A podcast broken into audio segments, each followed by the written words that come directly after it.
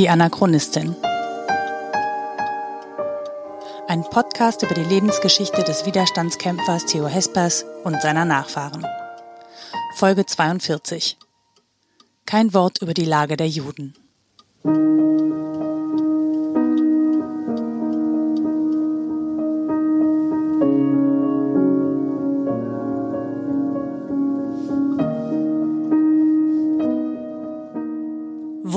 An, ein Feuer zu löschen, wenn es eigentlich schon überall brennt?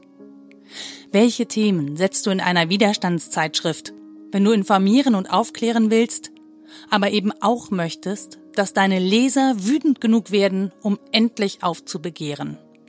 Und was, wenn sich die Gewalt eines Regimes im Prinzip gegen jedes Menschliche, alles Humane richtet?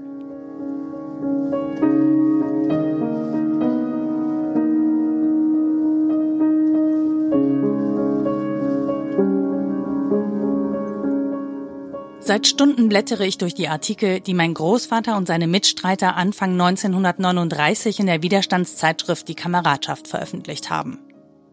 Der erste Artikel befasst sich mit der, ja, fast Beschwörung dessen, was als bündisch angesehen wird. Im Gegensatz zur Zwangsgemeinschaft der Hitlerjugend, das wird hier betont, ist das Bündische als der freiwillige Zusammenschluss von jungen Menschen zu einer Gruppe definiert. Und zwar, weil sie der eigenen Haltung entspricht. Das steht natürlich im krassen Gegensatz zu den Zielen der HJ, die keine eigene Meinung zugesteht. Haltung schon gar nicht. Es sei denn, es ist die militärische Haltung, das Strammstehen auf Befehl. Denn die HJ soll junge Männer auf den Krieg vorbereiten und junge Frauen auf ein Dasein als Soldatenmutter. Ich bekomme da sofort einen Wirkreflex, wenn ich nur daran denke. Weil es einfach so abscheulich ist, Kinder nur auf ihre Funktion in einem Staat hinzuerziehen, der sich auf Unterdrückung und Gewalt ausrichtet. Nach außen, aber eben auch nach innen. Wer sich das nochmal näher vor Augen führen möchte, kann sich den Zeitartikel durchlesen zur Kindererziehung im Dritten Reich. Damals wurden Glaubenssätze propagiert, die Kinder schon im Säuglingsalter abhärten sollten. Das berühmte Schreien lassen und nicht zu sehr verweichlichten, weil sie ständig getröstet wurden. Schließlich sollten die Jungs mal tapfere Soldaten werden und die Mädchen Mütter, die ihre Söhne stolz und bereitwillig in den Krieg ziehen ließen. Da war eine zu enge emotionale Bindung natürlich hinderlich. Bei mir regt sich schon beim Gedanken an so einen Unsinn ein Emotionscocktail aus Wut, Ekel und absolutem Widerspruch. Im zweiten Artikel geht es um einen Prozess gegen Ernst Niekisch im Januar 1939. Wer sich mit dieser Personalie eingehender beschäftigen möchte, findet auf Wikipedia auch einen Artikel zu Ernst Niekisch. Interessante Biografie eines Linken, der irgendwie auch bei den Rechten mitmischt, um dann wieder zum Linken zu werden. Also extreme Kurzfassung jetzt. 1939 jedenfalls gehört Ernst Niekisch zu den Vertretern des nationalistischen Lagers. Und das ist ja einigermaßen interessant. Aber zugegebenermaßen verstehe ich nur am Rande, worum es da im Detail geht. An der Stelle für die Geschichte aber auch nicht weiter wichtig. Wichtig ist, dass diese Auseinandersetzung mit dem Prozess in der Form in der Widerstandszeitschrift überhaupt stattfindet. Ich persönlich verstehe den Artikel als eine Art Signal. Sowas wie, falls ihr glaubt, ihr seid auf der sicheren Seite, wenn ihr Nationalisten seid, tja, dann schaut euch doch mal an, was da gerade mit Ernst Niekisch passiert. Vor diesem Regime ist keiner sicher. Das zeigt auch der letzte Abschnitt über diesen Prozess. Was sich aber herausgestellt hat, was dem Eingeweihten bekannt war, was aber in der Weltöffentlichkeit erst langsam sichtbar wird, das ist die Tatsache des Gegensatzes des deutschen Nationalismus zum hitlerischen Nationalsozialismus. Kritik von links kann man leichter abtun als jüdisch, marxistisch, als Freimaurerei oder als Rom. Hier aber waren Menschen, die den Nationalsozialismus kritisch beleuchteten, die ihn ablehnten als nicht national, als faschistisch und als undeutsch. Hier war eine der Gruppen, an deren nationaler Zuverlässigkeit nicht zu zweifeln war und deren Recht auf Nationalismus nicht bestritten werden konnte. Hier standen Männer, die über eine eigene Tradition in den nationalen Verbänden und Bünden verfügten. Hier war eine Opposition, die sich auf der Ebene des Nationalismus vollzog und die dem Glauben an einen Hitler und an einen Nationalsozialismus gegenüberzusetzen hatte, Charakter und den Glauben an Deutschland. Zugegebenermaßen hat diese Deutschlandpathetik für mich heute einen faden Beigeschmack. Nationalstolz ist einfach nicht mein Ding. Ich persönlich brauche das nicht. Nicht so, wie es hierzulande häufig verstanden oder gerne zur Schau gestellt wird, als Abgrenzungsmerkmal. Aber ich kann schon nachvollziehen, dass das damals wichtig war. Denn es war ein Kampf um ein Deutschland, in dem kaum noch jemand gefahrlos leben konnte, wenn er nicht auf Linie war. Und diese Linie war so schmal, dass es nur ein leichtes Stolpern brauchte, um tief in einen dunklen Abgrund zu stürzen. Einen Abgrund aus staatlicher Willkür und Gewalt.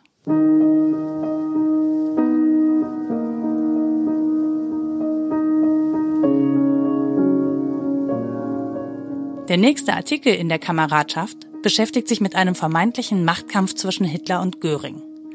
Und das ist aus heutiger Sicht geradezu lächerlich, der im Ausland diskutierten Frage, ob Göring vielleicht der gemäßigtere Nationalsozialist sei. Der Artikel beginnt wie folgt. Es ist in der letzten Zeit modern geworden, sowohl im Reiche selbst wie auch in Kreisen des Auslandes, von einer Diktatur Görings zu reden. Dabei bleibt die Frage offen, was mit Hitler geschieht. Aber es wird ein gewisser Gegensatz konstruiert zwischen dem von sogenannten radikalen Kräften beeinflussten in Anführungszeichen Führer und dem in Anführungszeichen gemäßigten Generalfeldmarschall. Das Herausstellen eines in Anführungszeichen radikalen und eines in Anführungszeichen gemäßigten Flüges innerhalb des Nationalsozialismus ist vollendeter Unsinn. Es gibt keine radikalen und gemäßigten Nationalsozialisten, sondern es gibt einfach nur Nationalsozialisten. Und auch die nächsten Sätze dieses Artikels sind hochinteressant. Die Fragen darin müssen wir uns heute eigentlich genauso stellen, wenn wir über vermeintliche machtpolitische Konflikte bei Regimen im Ausland berichten. Wer ist aber an der Herausstellung eines derartigen Gegensatzes interessiert? Und das ist die Frage, die bei allen Gerüchten und Nachrichten immer wieder gestellt werden muss. Wer verbreitet derartige, ihm anscheinend sehr sympathische Meldungen? Es sind dies neben den Kreisen im Inlande, die in der Hoffnungslosigkeit der Situation sich gern Illusionen machen, diejenigen Kreise des Auslandes, die ihrem Nachgeben dem Nationalsozialismus gegenüber und ihrer falschen Konzeption in der Weltpolitik überhaupt irgendwie ein Phantom brauchen, irgendwie einen in Anführungszeichen Silberstreifen, auf den sie ablenken und hinweisen können. Natürlich wird da heute nicht Nationalsozialismus stehen, das wäre vielleicht ein bisschen zu krass als Vergleich. Aber interessant finde ich an der Stelle trotzdem, wie häufig diese Silberstreifen auch heute noch in Nachrichten und Berichten vorkommen, wenn wir von außen auf die Situation in einem anderen Land schauen. Wie oft wurde jetzt in den vergangenen Jahren schon über einen möglichen Machtverlust von zum Beispiel Donald Trump spekuliert? Jetzt wird es aber wirklich eng für Trump. Oder Recep Erdogan. So wirklich passiert ist im Prinzip bisher nichts. Und es bleibt die Frage danach, wie sinnvoll solche Headlines sind. Oder ob sie nicht auch das sind, was da oben beschrieben steht. Eine Illusion. Ein Silberstreifen, der fortwährend suggeriert, das wird nicht ewig so bleiben. Und ich meine, im Prinzip stimmt das ja auch. Kein Mensch lebt ewig. Aber für die Menschen, die unter diesen Umständen leben müssen, kann es sich wie eine Ewigkeit anfühlen. Es beeinflusst ihr ganzes Leben. Zum Beispiel das der Kinder, die an der Grenze zwischen Mexiko und den USA Tage und Wochen lang von ihren Eltern getrennt in irgendwelche Lager gesperrt wurden. Das Leben der politischen Aktivistinnen und Journalistinnen, die in der Türkei im Gefängnis sitzen, weil sie nicht die Meinung der Regierung vertreten. Das Leben der Menschen, die vor Krieg, Verfolgung und Gewaltherrschaft geflohen sind und gerne in ihr Land zurück möchten, um dort zu leben, aber nicht können. So wie mein Großvater und seine Freunde, die in den Niederlanden festsaßen und keine Chance hatten, zu ihren Familien nur ein paar Kilometer hinter der Grenze zurückzukehren, weil das ihr Todesurteil gewesen wäre weil ich an dem Artikel viele Aussagen über strategisch durchaus erwünschte Machtkämpfe und deren Außenwirkung spannend finde, bekommt ihr ihn am Ende dieser Podcast-Episode in voller Länge. Aber in dieser Episode von Die Anachronistin will ich eigentlich auf einen anderen Punkt hinaus. Denn eins macht mich an den Ausgaben zwischen Januar und März 1939 ziemlich stutzig. Die Artikel darin beschäftigen sich viel mit Innenpolitik, was sicher wichtig ist. Es geht in der Februarausgabe zum Beispiel sehr ausführlich und zahlenlastig um die Agrarpolitik im Dritten Reich. Auch der Brief eines Bauern aus dem Dritten Reich ist abgedruckt.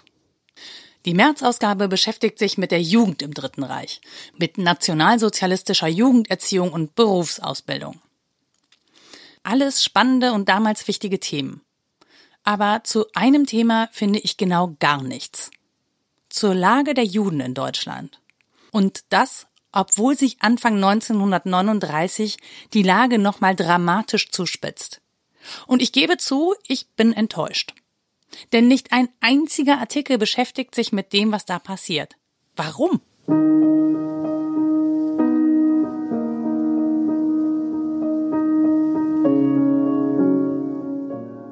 Ich versuche mich an Erklärungen, aber ich muss schnell einsehen, ich habe einfach nicht genug Ahnung von dem Thema.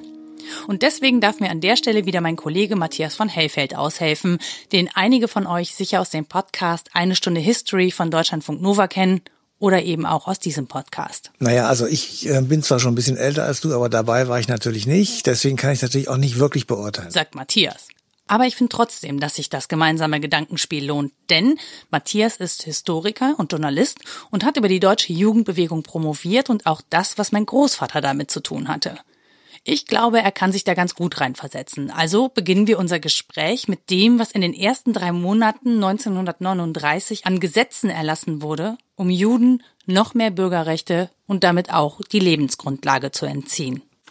Auf geht's. Hallo. Ähm, Matthias von Hellfeld habe ich als Experten gefragt, weil es gibt Dinge, die weiß ich einfach nicht und die kann ich auch schlecht einordnen. Und ich habe mich damit beschäftigt mit, der, mit den ersten drei Ausgaben von Die Kameradschaft von 1939, Januar, Februar, März.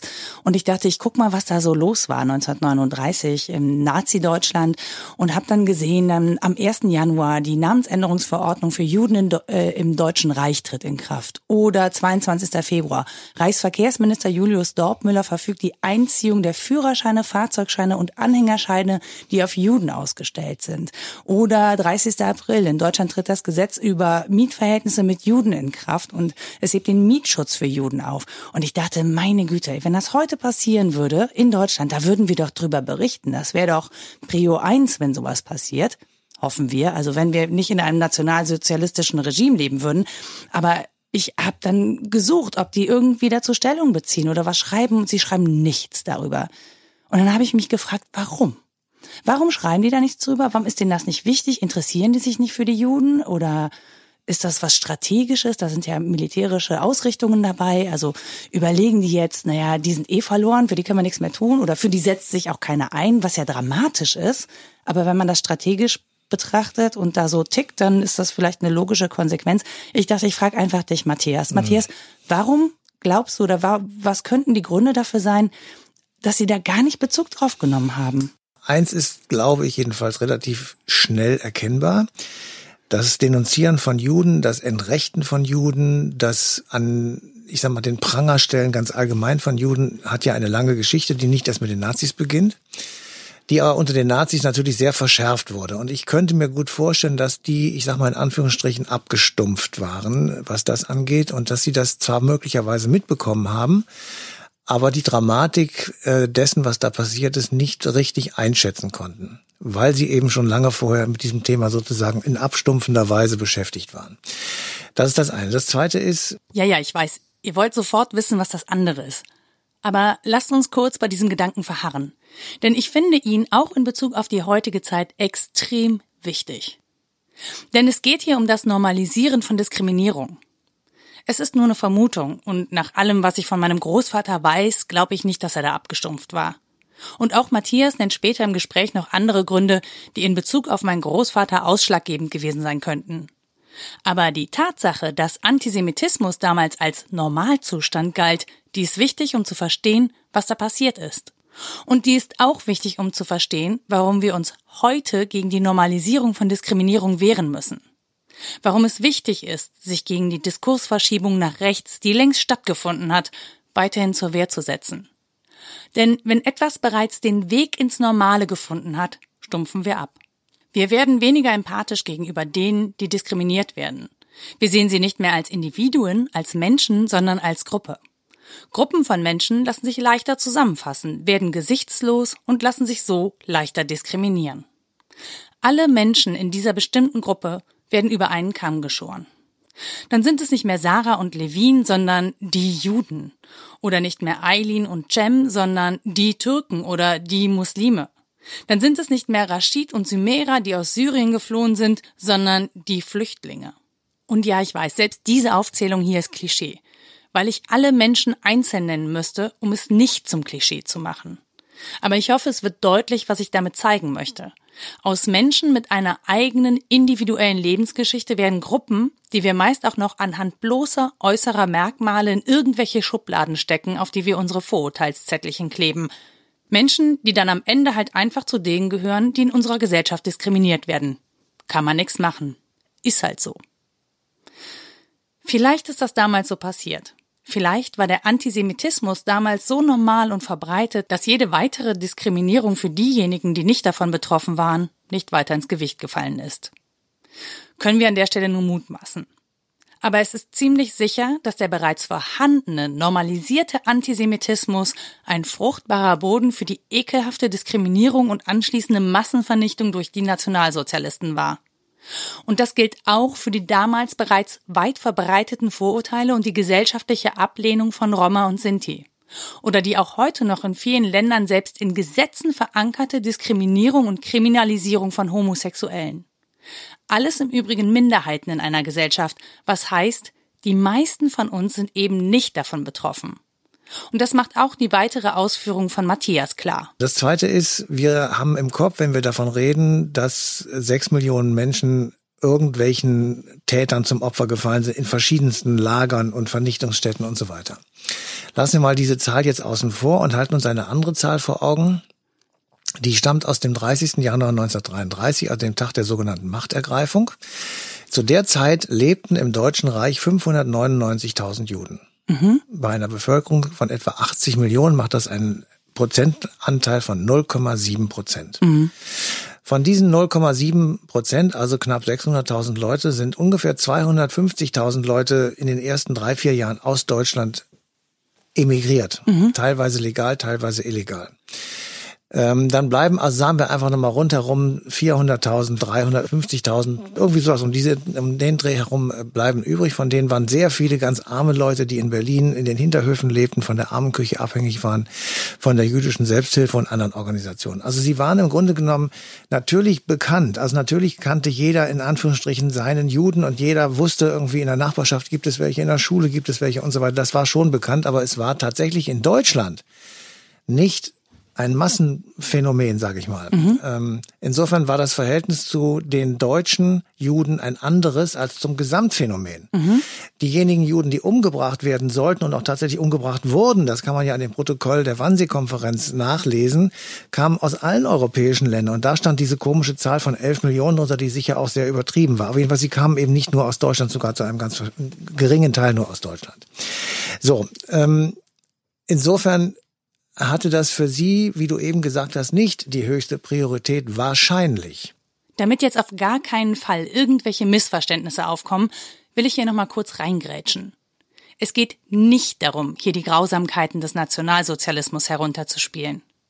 Es geht darum, die Zeit zu verstehen und die Motive einer Gruppe von Widerstandskämpfern im niederländischen Exil nachvollziehen zu können, sich eben nicht so intensiv mit dem auseinanderzusetzen, was mit ihren jüdischen Mitbürgern im Reich passiert, sondern andere Themenschwerpunkte zu wählen. Wir befinden uns aktuell im Jahr 1939. Wir wissen also nicht, was da noch kommt, auch wenn es bereits zahlreiche drohende Vorzeichen gibt. Wir wissen von unseren Freunden, die bereits als politische Gefangene die Lager von innen gesehen haben, mit welcher Brutalität das Regime gegen seine erklärten Gegner vorgeht. Aber was noch kommen wird, das wissen wir nicht. Es ist extrem schwer, sich das vorzustellen und das zur Seite zu schieben, was wir heute wissen. Es geht nicht darum, die Verbrechen an den Juden zu marginalisieren. Es geht darum, uns in das Verständnis der Zeit zu versetzen, wohl wissend, was das bedeuten wird. Und das macht auch Matthias hier nochmal klar. Das Dritte, was man wirklich immer im Kopf haben muss, ist, sie lebten eben nicht in einer freiheitlichen, demokratischen Ordnung wie wir beide, sondern sie lebten in den Verhältnissen eines nationalsozialistischen, diktatorischen Staates, der natürlich sehr viele Dinge auch des Denkens verändert hat. Mhm. nicht nur des Verhaltens, auch des Denkens. Das ist ja, man muss es immer sich vorstellen, das können wir nicht, aber man muss es trotzdem versuchen. Wenn du in einem Staat lebst, der dir im Prinzip alles verbietet, was außerhalb einer bestimmten, sehr eng gefassten, vom Staat vorgegebenen und überwachten Norm ist, dann formst du dich dem an. Egal, mhm. ob du jetzt dafür oder dagegen bist. Du musst dich irgendwie anpassen. Du musst irgendeine Art von Überlebensstrategie entwickeln, um in diesem System nicht sofort hinten überzufallen. Oder du musst abhauen. Mhm. Was sein Großvater gemacht hat, war es abhauen und von der, von außen sozusagen versuchen zu wirken auf Leute, die im Inneren geblieben sind. Mhm. Das hat er ja auch mit einigem Erfolg gemacht. Und da bleibt es wirklich tatsächlich eine Vermutung, äh, dass er sagte oder dass er sich gedacht hat, das ist nicht unser Hauptthema. Der Haupt, das Hauptthema ähm, ist tatsächlich eher gewesen, glaube ich jedenfalls, sozusagen der humanistische Bruch, der Zivilisationsbruch, der furchtbare Wahnsinn, der sich im gesamten Verhalten dieses Staates äh, abspielte. Und auch gegen alle Menschen. Gegen ne? alle. Also, das ist eine ja. anti-humane Bewegung. Das ist nicht nur eine, das ist natürlich auch anti-jüdisch, antisemitisch, aber Antisemitismus ist auch Menschenfeindlichkeit. Ja, mhm. das, das trifft dich genauso. Du bist keine Jüdin, aber das trifft dich trotzdem, weil es geht um einen Menschen, der dort angemacht, diskriminiert, verfolgt. Ja, um einen Mitmenschen, also jemand, der mir vielleicht ja auch nahe steht, ne? Oder ganz genau. Also ja. das war insofern äh, greift man viel zu kurz, wenn man sagt, Antisemitismus gegen Juden. Natürlich ist es gegen Juden, aber es ist auch gegen die Menschlichkeit und gegen den Menschen als solchen. Mhm. Und die Gruppe, die dein Großvater repräsentierte von Menschen, das waren Leute, die den Menschen als solchen, als humanistisches Wesen, als Gotteswesen von mir aus, als Kreatur der Natur und so weiter eingeschätzt haben. Und denen war das völlig Humpe, ob jemand Katholik oder Protestant oder eben Jude war. Ähm, es ging ihnen eben um den Menschen. Und insofern war das eine völlig andere Herangehensweise, noch eine andere Sichtweise, wie man Gemeinschaften und Gesellschaften und Nationen und Staaten aufbaut. Das kann man durch die Schriften hindurch immer wieder entdecken, dass da ganz merkwürdige, manchmal vielleicht auch komisch klingende Sätze dann auftauchten. Aber ja. immerhin war es etwas äh, völlig anderes. Und diese Sätze von Matthias möchte ich nochmal ganz fett unterstreichen. Weil das über die Geschichte hinaus einfach wichtig bleibt. Was sich gegen einen anderen Menschen oder eine Gruppe von Menschen richtet, richtet sich immer auch gegen uns selbst als Menschen. Eine Erkenntnis, die banal klingt, aber sich schon so oft im Leben bewahrheitet hat. Und die uns immer wieder in den unterschiedlichsten Zitaten aus den verschiedensten Kulturen begegnet. Hass und Diskriminierung gegen andere fällt immer auch auf uns selbst zurück. Sie schaden der Gesellschaft und dem friedlichen Miteinander.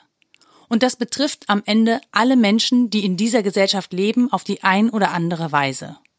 Diejenigen, die davon profitieren, weil sie dadurch an Macht und Geld gewinnen, sind selten die Mehrheit.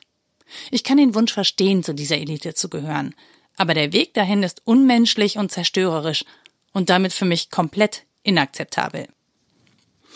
Was die Geschichte des Nationalsozialismus vor allem zeigt, ist aber, wie lange Menschen schweigen, daneben stehen, zustimmen, solange es nur andere betrifft.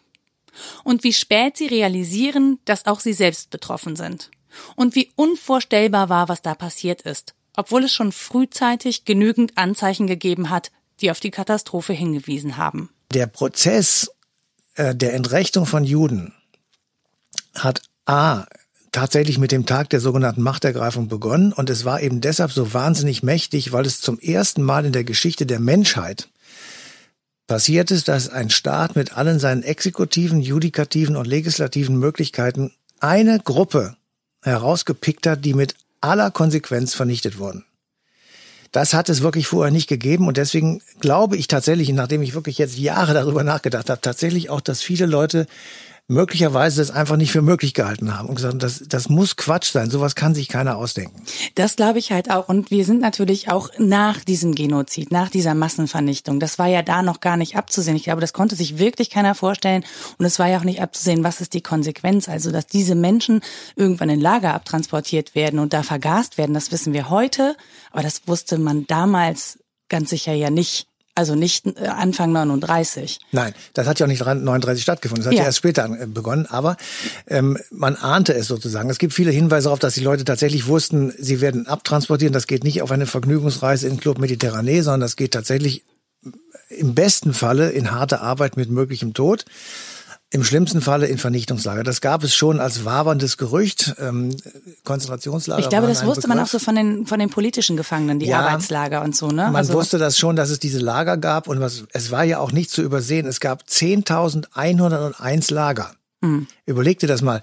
Natürlich auf eine größere Fläche als die heutige Bundesrepublik verteilt und hauptsächlich auch im Osten, aber trotzdem, es gab über 10.000 unterschiedlichste Lager, Jugendlager, Straflager, Erziehungslager, Mädchenlager, Frauenlager, Judenlager und so weiter. Also ähm, dass man das sozusagen so komplett geheim halten konnte, das war vollkommen ausgeschlossen. Mhm. Und was eben auch nicht geheim war, und das kommt nochmal jetzt auf den, auf den Ausgangspunkt wieder zurück, diese vielen Gesetze, die sie gemacht haben, die Nazis, die sind ja nicht im Geheimen geblieben, sondern die wurden mit großem äh, Tramtam, wurden die verkündet. Und das beging tatsächlich los mit dem 7. April 1933. Das war dieses Gesetz zur Wiederherstellung des Berufsbeamtentums, hieß mhm. das. Und mit diesem Gesetz wurden Juden aus dem öffentlichen Dienst entfernt, um es mal ganz höflich zu sagen.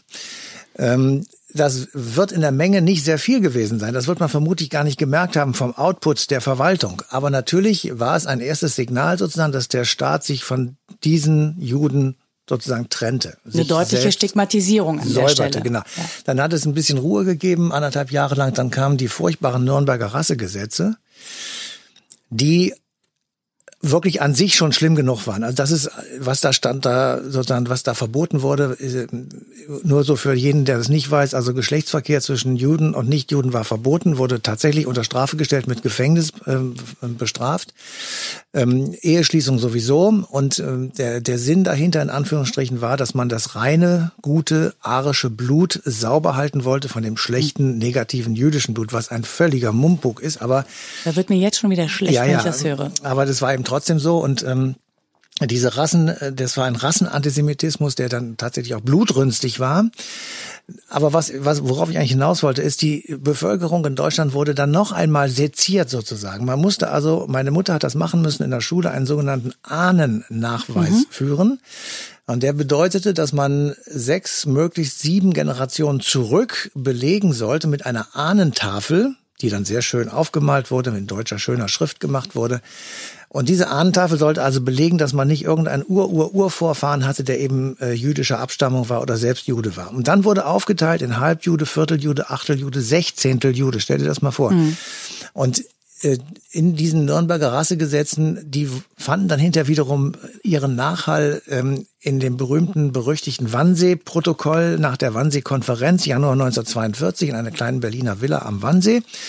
Und ähm, dort rekurrierten die dort sitzenden Verbrecher eben auch darauf, dass man ja auch überlegen müsste, was man denn eigentlich mit den Achteljuden macht.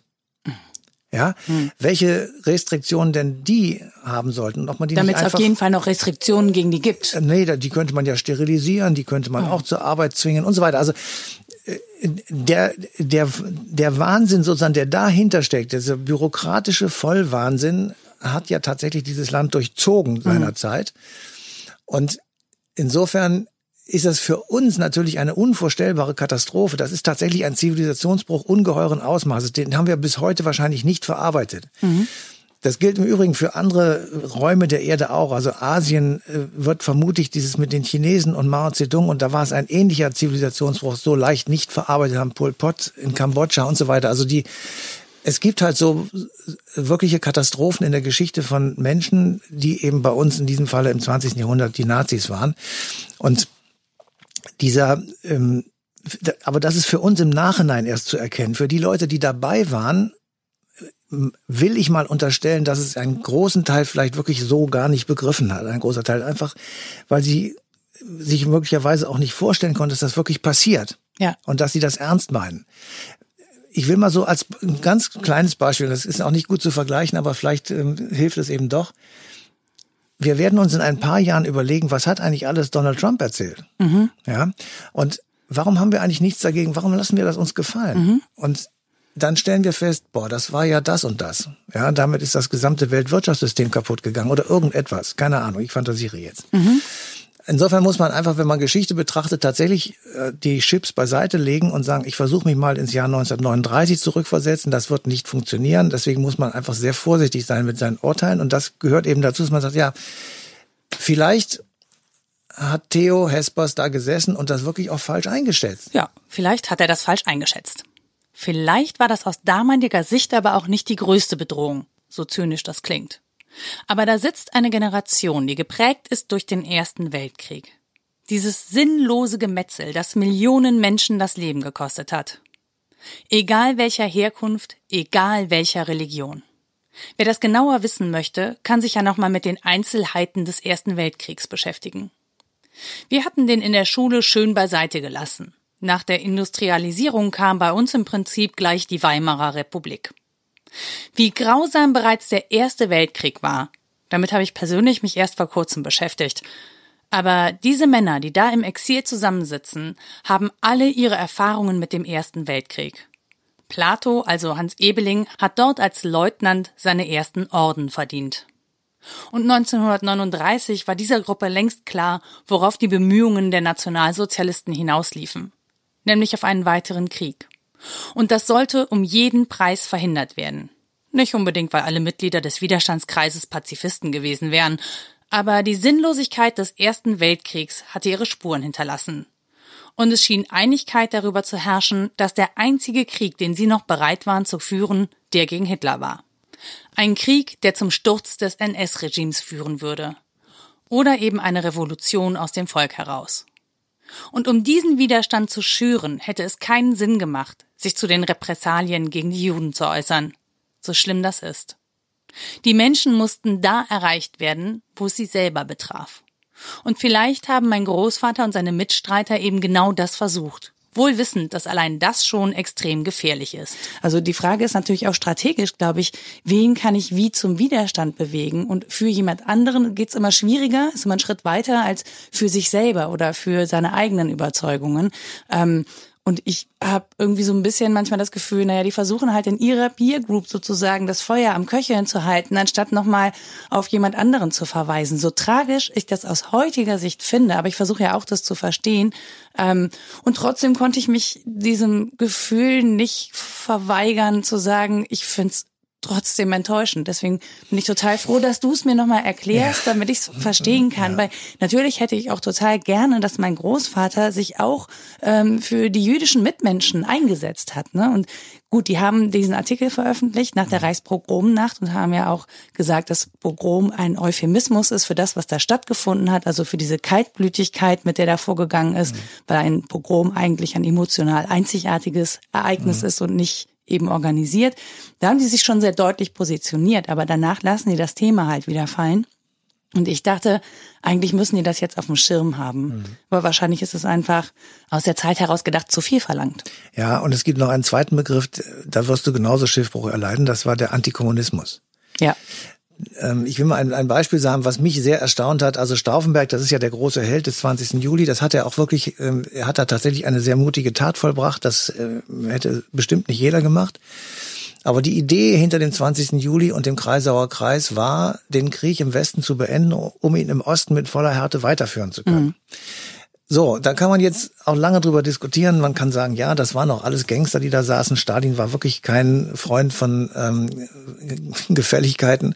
Ähm, tatsächlich gab es in der Sowjetunion selbstverständlich Leute, die am liebsten äh, Europa bis zur portugiesischen äh, Atlantikküste überrennen wollten und so weiter. Das war alles richtig. Und insofern ähm, war Stauffenberg sozusagen auf, mit Churchill auf einer Linie, der immer schon gesagt hat, wir müssen gucken, dass wir hier den Westen befrieden, weil wir müssen, der Hauptgegner ist, sitzt im Osten ja, das hätte den, den Kontinent genauso in die, in den Krieg gestürzt, wie das gescheiterte Attentat dafür gesorgt hat, dass in den letzten paar Monaten des Krieges mehr Menschen umgekommen sind als in den Jahren davor. Mhm. Also die, die, der Wahnsinn sozusagen, den wir heute betrachten, den konnten die Leute damals tatsächlich nicht überblicken. Es war, es war nicht übersehbar, dass dieses Attentat scheitert und wenn es scheitert, dass Hitler mit unverminderter Härte, eher noch mit größerer Härte weitermacht. Mhm. Er hat das deutsche Volk zum Abschluss freigegeben. Das war sein Zitat. Er sagte, die sind nicht wert, dass sie die Europa ähm, beherrschen, dann müssen sie eben untergehen. Ich meine, äh, das sind Dinge, die wussten die Leute damals nicht. Die wissen mhm. wir heute, weil es irgendeiner von seinen Ad Adjutanten oder ich weiß gar nicht genau, wer es aufgeschrieben hat. Jedenfalls irgendeiner hat es aufgeschrieben. Und das geht auch bei, bei der Kameradschaft so und bei den ganzen Leuten, die dann irgendwo im, im Deutschen Reich, muss man ja sagen, gesessen haben und sich dieses Heftchen durchgeblättert und gelesen haben. und dann auch immer Angst haben mussten, dass sie erwischt werden, weil sie ja wussten, dass das verboten ist und äh, da mussten sie es verstecken und dann durften sie nicht drüber reden oder nur mit Leuten, von denen sie ganz sicher waren und so mhm. weiter. Das war eine Situation, in der man sich tatsächlich sehr vorsichtig äußert. Und dann kommt nochmal auf Antisemitismus wieder zurückzukommen. Wenn du dann dich sozusagen gegen den Antisemitismus der Gesellschaft auch noch stellst, dann wirst du ja noch ein größerer Außenseiter. Dann wird mhm. deine Position ja noch komplizierter. Und dann sagst du dir, ja, aber ich kannte gar keinen Juden. Also ich weiß aus anderen Berichten, dass äh, Leute einfach dann jüdische Freunde versteckt haben. Ja? Genau. Die, die haben überhaupt nichts dabei gedacht. Die haben gesagt, den verstecke ich jetzt fertig. Und die, die, denen war das völlig egal, ob äh, Theo Hespers oder wer auch immer irgendwas geschrieben hat, sondern die haben das einfach gemacht. Mhm. Ähm, die, die Berichte von den Leuten, die dann versteckt wurden, die zeugen ja von, von heroischen Taten einzelner Personen. Ja. Das haben die gemacht, weil sie das einfach wollten. Die brauchten keinen Text dazu. Deswegen weiß ich auch gar nicht, ob es etwas gebracht hätte, wenn er es geschrieben hätte, weil so etwas tust du weil du dem Mensch ein Mensch sein willst und nicht, weil du denkst, äh, es ist heldenhaft, gegen den Antisemitismus zu kämpfen, weil mhm. das ist sowieso klar. Ja, und das wäre ja auch eigentlich aus der Motivation heraus viel zu gefährlich. Also die ja. wussten ja im Zweifel auch, wenn sie da jetzt irgendwie Leute motivieren, dass sie diese Menschen auch wieder in Gefahr bringen. Die haben ja schon versucht, einen Widerstand ja. so zu züchten, der so aus Haltung besteht, aber die Leute nicht so richtig in Gefahr bringt. Ähm, das muss man sich vielleicht ja auch überlegen. Ne? Also wie kann ich überhaupt in so einem System Widerstand leisten, ohne dass nachher gar keiner mehr da ist, der in irgendeiner Form sich in irgendwie widersetzen kann, äh, weil die sterben ja dann im ja. Zweifel auch alle. Also Hespers und Ebeling, die wussten sehr genau, dass äh, die Leute, die sie ansprachen, viel jünger waren und tatsächlich auch natürlich überhaupt keine Erfahrung in konspirativen Handlungen und Taten hatten, die vielfach wirklich auch geradezu naiv und, und schrecklich äh, unvorsichtig gehandelt haben. Mhm. Ähm, also wenn man sich überlegt, was, äh, also Mike Jovi, der ja auch diese Schriften alle gelesen hat, wie der da in Paris bei Karl Otto Petel, einem Widerstandskämpfer, mhm. der später nach New York emigrierte war, und wie das dann äh, wie, wie, wie die darüber berichtet haben sozusagen, wie die das auch erzählt haben, wie sie in ihren Fahrtenbüchern das aufgeschrieben haben. Mhm. Da denkst du dir, sag mal, habt ihr eigentlich noch alle auf der Waffel? Das geht doch nicht. Du kannst doch nicht in so einer Situation das auch noch alles aufschreiben. Ja, aber, aber das haben, haben sie, gemacht. genau, wollte ich gerade sagen, das haben sie gemacht, was natürlich für uns gut ist, weil ja, wir ja. heute daran lesen können. Und ähm, wir wissen ja auch nicht, was sie diskutiert haben. Also wir wissen, was sie am Ende veröffentlicht haben, aber wenn wir mal so an Redaktionskonferenzen ja. denken, nicht alles, was gedacht und gesprochen wird, wird ja nachher auch veröffentlicht. Ne? Das ist ja sozusagen eine Essenz aus mhm. dem, was diskutiert wird. Und die werden sich da schon auch Gedanken gemacht haben. Und äh, wenn ich das richtig verstanden habe, aus dem, was, äh, was an Nachlass da ist, ähm, haben die sich durchaus echt auch ordentlich gefetzt. Also in Briefen Briefen und widersprochen und verschiedene Standpunkte diskutiert und so. Es war jetzt nicht so, dass sie alle einer Meinung waren. Und äh, zum Beispiel von, von Plato wissen wir, also von Hans Ebeling, der war durch und durch Militarist, der war durch und durch Stratege. Das ging meinem Großvater völlig ab. Ja. ja. war auch einfach ein schlechter Schachspieler, hat es immer wieder versucht, war, war einfach nicht so ein guter Stratege, weil er, glaube ich, sehr viel, oder ich nehme ihn so wahr, dass er eher mit dem Herzen denkt, als äh, über Strategie nachdenkt. Also ich würde sogar sagen, dass für die Jugendbewegten, die äh, dein Großvater gelesen haben oder die davon beeinflusst waren, war Streit geradezu konstituierend. Mhm. Ähm, da gab es sehr, sehr viele, sehr unterschiedliche Strömungen, äh, teils in Nuancen, teils richtig in gravierenden äh, Problemen. Da gab es die Leute, die sehr christlich geprägt waren, da gab es welche, die waren total antichristlich, antiklerikal, gegen jede Form von, äh, ich sag mal, be beweihräucherndem, sabberndem Christentum. Ähm, da, da fühlten sie sich eingeengt. Also, dass sie da sehr unterschiedlich waren, das ist sozusagen tatsächlich stilprägend und das ist ähm, beschreibt das, worum es ihnen ging es war keine kohärente Gruppe, es war keine Gruppe, die ein, ein geeintes Ziel hatte zum Beispiel, überhaupt nicht. Die hatten ein sehr vages Ziel einer anderen Gesellschaft, einer der Kreation einer neuen Gemeinschaftsform für freie Menschen oder sowas. Aber das sind alles, ja. das sind alles Kalendersprüche. Ja, das mhm. ist Dalai Lama in alt. Und ähm, aber Kalendersprüche, die halt extrem gefährlich ja, waren. Das muss man leider unbedingt. so sagen. Ne? Ja. Ja. Matthias, ich danke dir ganz, ganz Bitte. herzlich für deine erneute Einschätzung. Äh, das äh, hilft mir immer sehr weiter und ich hoffe den Hörerinnen von Die Anachronistin auch. Deswegen danke dir. Bitte sehr. schön.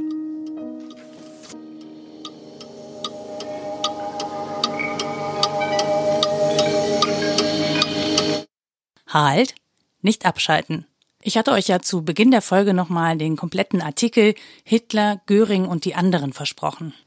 Den hat mein Kollege Thomas Ruscher für euch nochmal komplett eingelesen. Es ist in der letzten Zeit modern geworden, sowohl im Reiche selbst wie auch in Kreisen des Auslandes, von einer Diktatur Görings zu reden. Dabei bleibt die Frage offen, was mit Hitler geschieht. Aber es wird ein gewisser Gegensatz konstruiert zwischen dem von sogenannten radikalen Kräften beeinflussten in Anführungszeichen Führer und dem in Anführungszeichen gemäßigten Generalfeldmarschall. Das Herausstellen eines in Anführungszeichen radikalen und eines in Anführungszeichen gemäßigten Flüges innerhalb des Nationalsozialismus ist vollendeter Unsinn. Es gibt keine in Anführungszeichen radikalen und in Anführungszeichen gemäßigten Nationalsozialisten, sondern es gibt einfach nur Nationalsozialisten. Wer ist aber an der Herausstellung eines derartigen Gegensatzes interessiert? Und das ist die Frage, die bei allen Gerüchten und Nachrichten immer wieder gestellt werden muss. Wer verbreitet derartige, ihm anscheinend sehr sympathische Meldungen? Es sind dies neben den Kreisen im Inlande, die in der Hoffnungslosigkeit der Situation sich gern Illusionen machen, diejenigen Kreise des Auslandes, die ihrem Nachgeben dem Nationalsozialismus gegenüber und ihrer falschen Konzeption in der Weltpolitik überhaupt irgendwie ein Phantom brauchen, irgendwie einen in Anführungszeichen Silberstreifen, auf den sie ablenken und hinweisen können. Wem nützen derartige Illusionen? Bestimmt nicht den freien Völkern, bestimmt dem Nationalsozialismus. Außerdem sind sie grundfalsch. Es ist selbstverständlich, dass in kleineren taktischen Fragen innerhalb der Prominenten des Nationalsozialismus eine Divergenz der taktischen Möglichkeiten besteht. Es ist selbstverständlich, dass in Fragen der Ökonomie, des Außenhandels und der Devisenbeschaffung Meinungsverschiedenheiten bestehen zwischen Schacht, Funk und Göring auf der einen Seite und auf der anderen Seite Himmler, Rosenberg und Hitler. Es ist selbstverständlich, dass in einer Diktatur sich die Verschiedenartigkeiten der Möglichkeit der Bildung politischer Meinungsäußerung in Klickenkämpfen in der Spitze äußern. Es ist aber ein Fehlurteil, diese Auseinandersetzungen in der Spitze, die taktischer Natur sind, irgendwie zu verbinden mit dem strategischen Aufmarsch der diktatoriellen Kräfte und mit der dynamischen Kraft, die ihnen innewohnt. Aber diese Illusionen einer vernunftsgemäß in Anführungszeichen vernünftigeren Richtung im Nationalsozialismus werden nicht nur mit der in Anführungszeichen Wirtschaftsvernunft begründet, wobei gerade im Auslande die Wirtschaftsliberalen den Liberalfaschisten des Dritten Reiches gern manches verzeihen würden. Man weist befangen in den Gedankengängen der in Anführungszeichen vernünftigeren Richtung auf die Reichswehr hin, und überträgt damit die im Dritten Reiche lange bestanden habende gefährliche Reichswehrillusion auf das Ausland. Auch in diesem Zusammenhange ist es wiederum Göring, der als Exponent herausgestellt wird. Die Reichswehrillusion hat eine lähmende Wirkung. Man vertraut auf etwas, was nicht ist und was nie sein wird. Die Reichswehr wird immer in Anführungszeichen unpolitisch bleiben. Sie wird sich beschleunigt immer dem jeweiligen Machthaber zur Verfügung stellen. Sie wird allerdings nie aufgeben, von sich aus eigene Fäden zu spinnen. Sie wird nie ganz die Farbe des jeweiligen Herrschenden annehmen, aber sie selbst wird nie politische Verantwortung übernehmen. Personalfragen spielen in diesem Zusammenhange keine Rolle. Ob Fritsch oder Beck, ob Wietersheim oder Rundstedt, ob Keitel oder Brauchitsch, es ist gänzlich gleichgültig. Vielleicht liegt bei dem einen mehr als bei dem anderen aufgrund ihrer militärischen Einsicht die Erkenntnis vor, dass letzten Endes ein Krieg für das Dritte Reich immer verloren gehen muss. Sie alle werden sich dem Befehl zur Eröffnung militärischer Feindseligkeiten nicht widersetzen. Sie alle werden in, in Anführungszeichen, Ehren untergehen.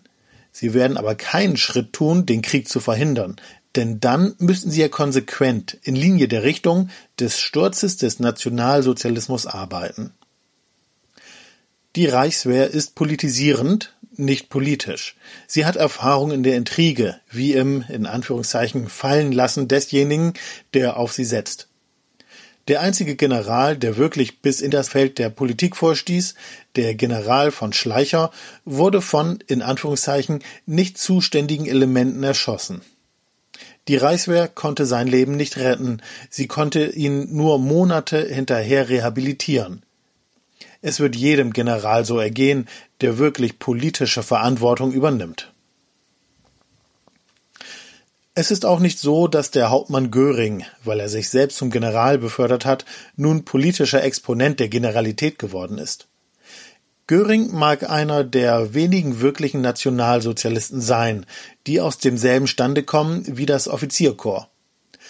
Göring wird aber immer sein und bleiben Nationalsozialist und als solcher Exponent des Nationalsozialismus und nicht der Armee. So ist denn die Reichswehr-Illusion ins Außenpolitische übertragen, genauso wie die Illusion von den in Anführungszeichen radikalem und dem in Anführungszeichen gemäßigten Flügel des Nationalsozialismus eine gefährliche Waffe in Händen der Außenpolitik des Dritten Reiches den anderen Staaten gegenüber. Diese Illusionen nützen nur Hitler. Sie verschleiern den vorbereitenden Angriff und unterstützen nur die faschisierenden Elemente in der Politik der anderen Länder. Es ist nur ein Mittel der Tarnung des eigenen Wollens. Es ist ein Mittel, den Nationalsozialismus in etwa in Anführungszeichen gesellschaftsfähig zu machen und die geschlossene Frontbildung gegen das Dritte Reich in den anderen Staaten hinauszuschieben oder zu vereiteln. Eine politische Realität steckt nicht dahinter. Hitler, Göring und die anderen. Es sind nicht die Parteiklicken, die die Einheit des Nationalsozialismus und die Einheitlichkeit seiner Politik gefährden. Der Nationalsozialismus hat sich aber in seiner Struktur gewandelt. Die sechs Jahre Diktatur sind nicht ohne Wirkung auf das deutsche Volk geblieben. Waren es Mittelstand und Bauerntum, waren es Teile der Industrie und Teile der Jugend, die dem Nationalsozialismus 1933 mit an die Macht geholfen haben, so sind gerade diese Schichten jetzt seine erbittersten Gegner. Waren es 1933 die Massen, die den Nationalsozialismus geschlossen ablehnten, so sind diese 1939 zerschlagen und dem nationalsozialistischen Einfluss preisgegeben. Das Regime hat sich verselbstständigt. Die Diktatur ist nur auf ihre Erhaltung bedacht. Sie hat ihre eigenen Gesetze. So herrscht die Diktatur über Klicken und Schichten, die Klickenkämpfe in der Partei ausgleichend und alle Schichten des Volkes gleichmäßig terrorisierend. Es ist ein künstliches Gebilde, das kurz vor oder in seinem Sturz das eigene Volk, wie die übrigen Völker in seine Katastrophe, nämlich in die Katastrophe des Nationalsozialismus mit hineinreißen wird